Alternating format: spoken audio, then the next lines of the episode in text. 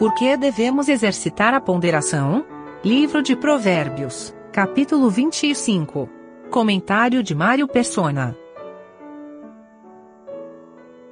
Segunda Reis, capítulo 18, nos fala desse rei que é mencionado aqui, Ezequias, que foi um rei que restaurou o, o culto a Deus. Eu acho que é capítulo 18 de Segunda Reis, versículo versículo 3. E fez o que era reto aos olhos do Senhor, conforme tudo o que fizera Davi seu pai. Este tirou os altos, quebrou as estátuas, deitou abaixo os bosques e fez em pedaços a serpente de metal que Moisés fizera, porquanto até aquele dia os filhos de Israel lhe queimavam incenso e lhe chamavam, chamaram Neustã. No Senhor Deus de Israel confiou, de maneira que depois dele não houve seu semelhante entre todos os reis de Judá, nem entre os que foram antes dele. Porque se chegou ao Senhor, não se apartou de após ele e guardou os mandamentos que o Senhor tinha dado a Moisés. Nós vemos uma, uma restauração da verdade aqui, através desse rei Ezequias. E, obviamente, quando fala que não houve um antes dele, isso tem que levar em consideração o período em que ele vivia, que era um período já de ruína.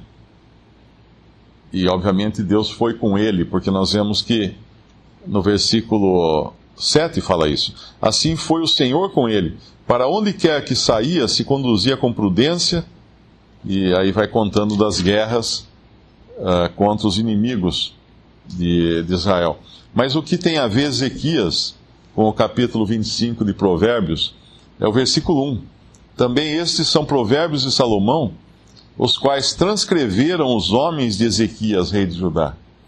Isso demonstra que num tempo de, de restauração da verdade, num tempo de volta aos princípios estabelecidos por Deus, uh, existiu também um esforço em se preservar a, a palavra de Deus. Então, esses homens de Ezequias, rei de Judá, acabaram transcrevendo os provérbios de Salomão. E muitos deles, obviamente, estão aqui hoje eh, e fazem parte da, do volume da palavra de Deus, esses provérbios de Salomão. Salomão é uma figura de Cristo eh, em seu reino. Quando Cristo vier reinar e estabelecer paz na terra, na terra. E esses princípios aqui que, que são ditados por, por Salomão nos seus provérbios, eles valem uh, no modo como Cristo fará quando vier para reinar. Quando fala que a glória de Deus é encobrir o negócio, mas a glória dos reis é tudo investigar. Para a altura dos céus e para a profundeza da terra e para o coração dos reis não há investigação alguma. Tira da prata as escórias e sairá vaso para o fundidor. Tira o ímpio da presença do rei e o seu trono se firmará na justiça. O trono de Cristo, quando ele vier reinar e, e, e se estabelecer esse trono então em justiça, ele será precedido de uma limpeza, uma limpeza completa da, da terra, tirando tudo aquilo que afronta a Cristo. Todos os iníquos serão mortos. Nós temos algumas passagens nos evangelhos que falam dessa limpeza que vai ser feita uh, na abertura do, do reinado de Cristo na terra. Porque sem a, a separação, sem, a, sem que o mal seja tirado da terra, não poderia haver paz durante o seu reino. Mas Cristo virá, fará essa limpeza e durante todo o milênio haverá juízo a cada manhã. Aquele que pecar morrerá. Obviamente, isso é o reino de Cristo na terra, habitado por pessoas de carne e ossos, não ressuscitadas, pessoas uh, no seu estado natural e não novas criaturas em Cristo, mas aquelas pessoas que restaram da grande tribulação, sejam elas os judeus convertidos ou os gentios que acolheram esses judeus e são chamados de ovelhas em Mateus 25, enquanto os judeus são os pequeninos irmãos do Senhor e os bodes são aqueles que rejeitam, que não acolheram os pequeninos irmãos do Senhor. Eu acho que tem até um versículo que fala: quando ele vier, uh, tirará da terra tudo que é ofensivo, ou alguma coisa assim, eu não me lembro onde está isso. Extirpará.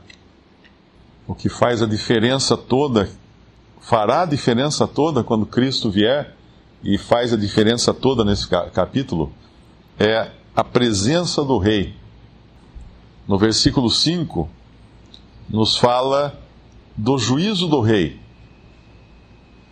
o rei julgando, né? No versículo 4, é a purificação, tira a prata da prata as escórias e sairá vaso para o fundidor, e tira o ímpio da presença do rei, e o seu trono se firmará em justiça. Mas o versículo 6 já é um juízo próprio. Não te glories na presença do rei. E nossa vida seria também diferente aqui nesse mundo se nós estivéssemos sempre na presença do Senhor, uh, julgando todas as coisas segundo a presença do Senhor. Porque quem conseguiria se gloriar na presença do Senhor? E é o que fala no versículo uh, 27, comer muito mel não é bom. Assim a investigação da própria glória não é glória. E também no versículo 14. Como nuvens e ventos que não trazem chuva, assim é o homem que se gaba falsamente de dádivas. Agora, imagina qualquer um de nós, qualquer pessoa, diante de um que pode ver todas as coisas, que pode ler todos os pensamentos, que sabe todos os sentimentos que se passam em nosso coração. Uh, que, que espaço, né, que margem existe para nós nos gloriarmos de qualquer coisa? Quem ousaria, na presença de Cristo, falar qualquer coisa, falar, ah, eu fiz, eu sou, eu aconteço, ou qualquer coisa assim? Jamais. Aí sim entra a graça e, e a misericórdia, o versículo 7, porque melhor é que te digam, sobe para aqui, do que seres humilhado diante do príncipe, a quem já os teus olhos viram. Diante do príncipe tudo muda. Diante de Cristo todas as coisas mudam. Qualquer litígio, qualquer problema, qualquer rancor, uh, basta entrar na presença de Cristo. O que, que sobra? Não sobra nada. A presença dele muda tudo. O versículo 11 tem uma curiosidade, né? Uh, é a primeira vez em que a palavra maçã aparece na Bíblia. É em Provérbios 25, 11 o que equivale a dizer que não existiu nenhuma maçã na história do Éden, do jardim do Éden.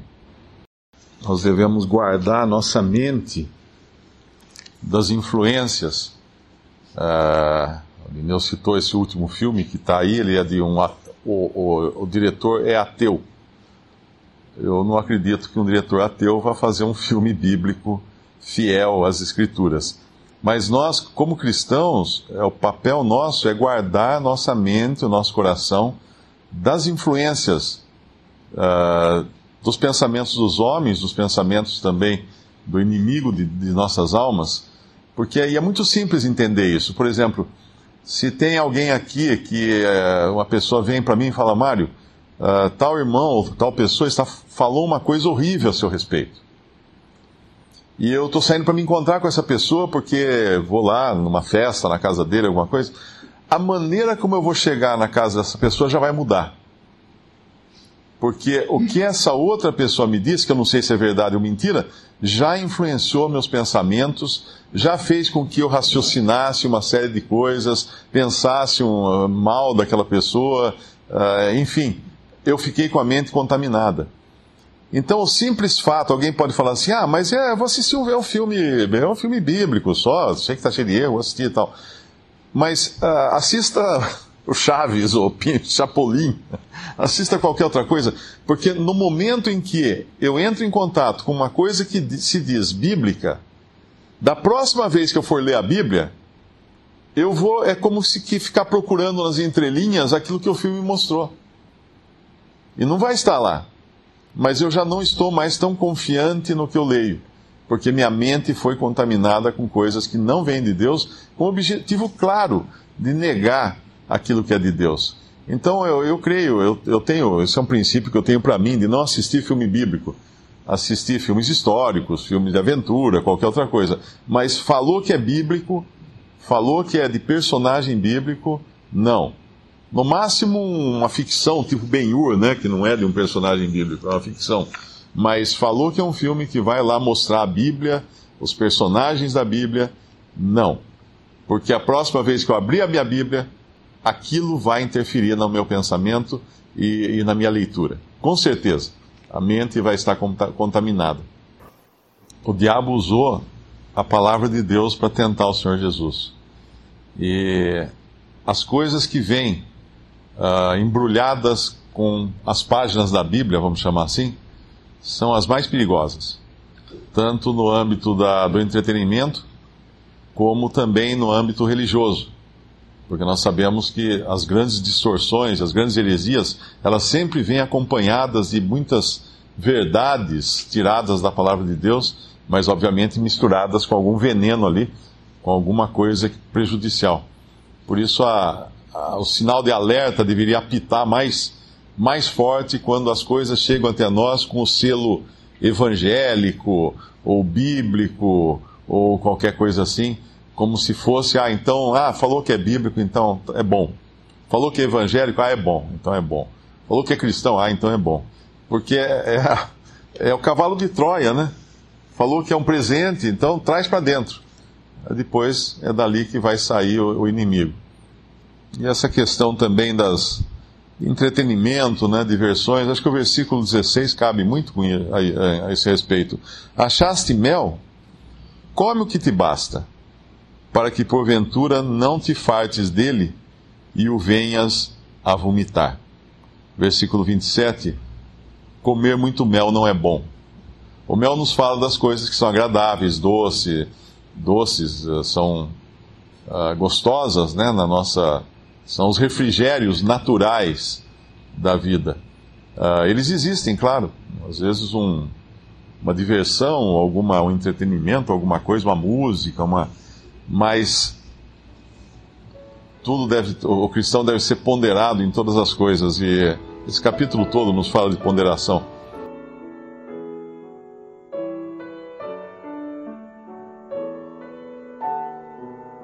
Visite respondi.com.br. Visite também 3minutos.net.